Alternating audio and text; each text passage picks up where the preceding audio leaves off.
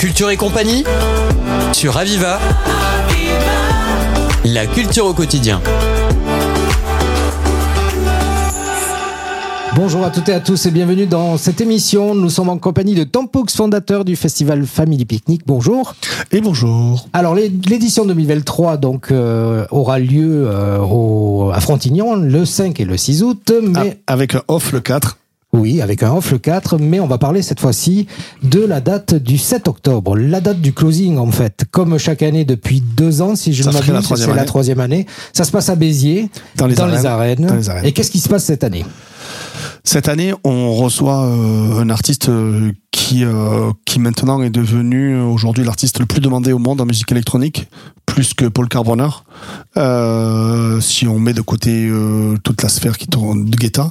Donc c'est l'artiste le plus demandé au monde euh, aujourd'hui en musique électronique, qui a une notoriété, une aura qui est extraordinaire, qui est capable de faire des sessions de plusieurs heures avec avec une, une amplitude musicale assez assez large et s'appelle Solomon.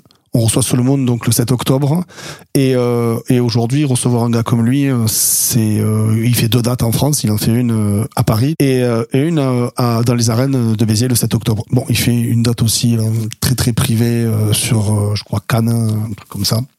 Euh, où c'est un truc pour 500 600 personnes. Bon, c'est une autre économie un autre monde.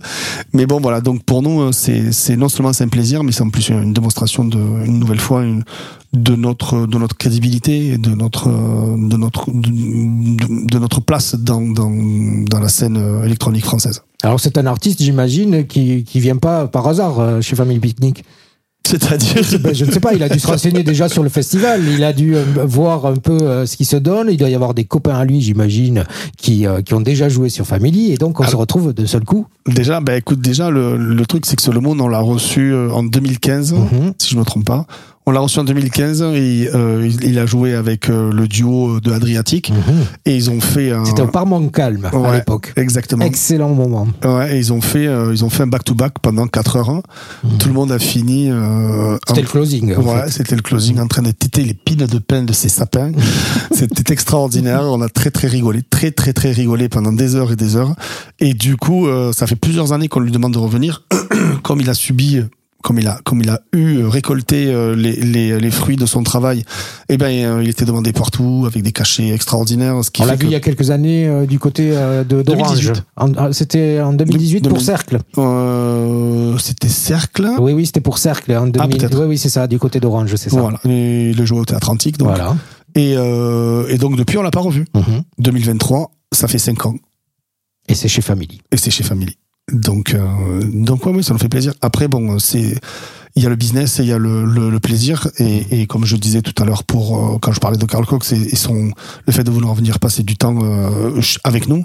Euh, là, on est sur euh, une, une situation similaire où euh, où euh, il, il- enfin le sud de la France, c'est pas c'est pas euh, comment je veux dire, c'est pas un événement euh, comme en Belgique où il va faire 50 000 personnes. C'est euh, voilà, c'est une, une attention particulière parce que ce lieu est vraiment particulier et c'est une atmosphère particulière.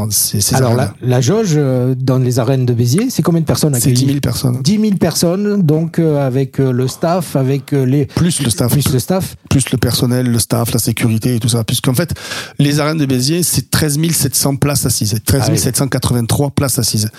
Et euh, donc, en plus dans la jauge, dans la dans la dans la fosse, on rajoute 3500 personnes de plus. Donc on n'utilise pas toutes les arènes parce que parce qu'il y a un espace technique qui est réservé euh, donc euh, au DJ qui sera cette année devant le Touril, là où on fait le VIP d'habituellement et donc lui sera juste devant le Touril donc avec ces gens qui vont pouvoir danser derrière lui et donc on va enlever à peu près hum, 20% peut-être de la surface des arènes qui sera destinée à ça et tout le reste sera occupable donc euh, voilà on va pouvoir mettre 6 7 000 personnes dans les gradins et 3500 personnes dans dans la fosse Ah, alors, ce qui, ce qui oui. va faire, ce qui va faire les images qu'on voit euh, pour l'événement de Boris Breja de, et de, et de Paul. Carboner. À savoir que cette année, il a demandé de ne pas avoir le chapiteau.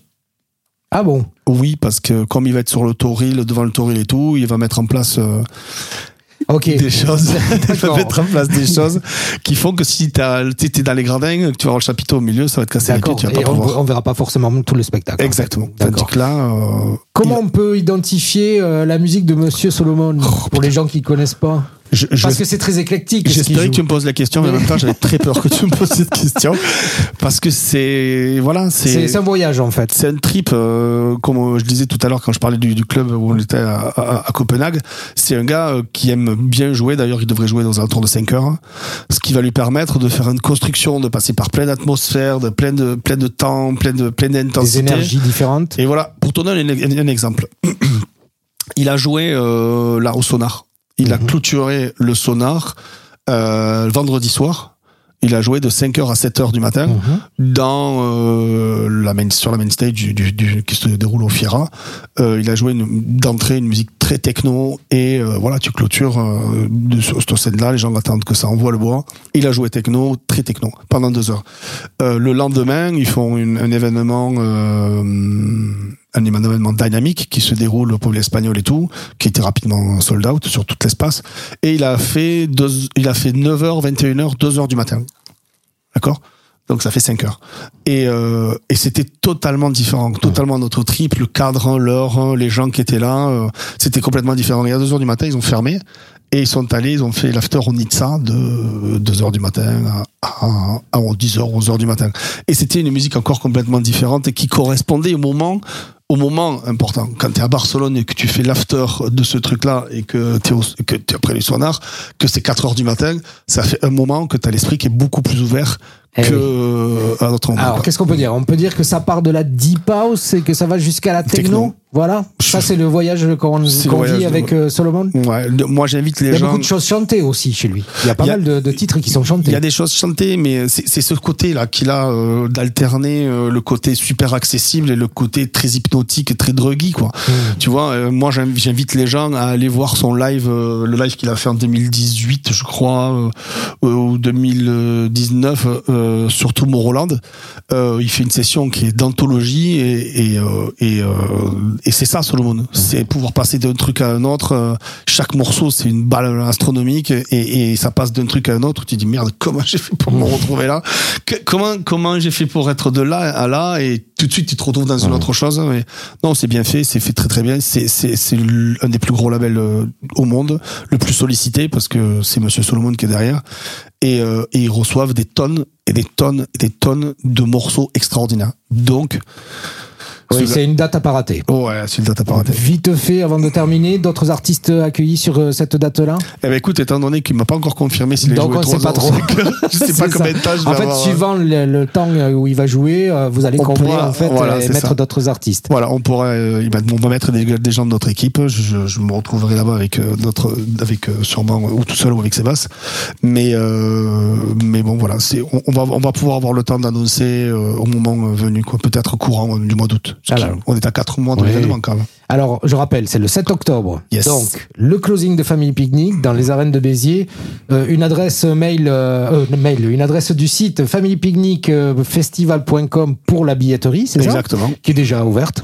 Qui est déjà ouverte et les billette- les- la billetterie, il y a la moitié des places qui sont prises déjà. Oui, donc il faut se dépêcher. Ouais, la fois c'est à moitié prise. Donc euh, elle est très prisée. Eh bien, c'est noté. Donc, euh, le 7 octobre, dans les arènes de Béziers, Family Picnic avec Solomon. Tom Pox, merci de Avec votre plaisir. venue. Et puis, on se dit à très vite pour la suite des événements de Family Picnic. Ok, à bientôt. Au revoir. À bientôt. C'était Culture et compagnie sur Aviva. La culture au quotidien.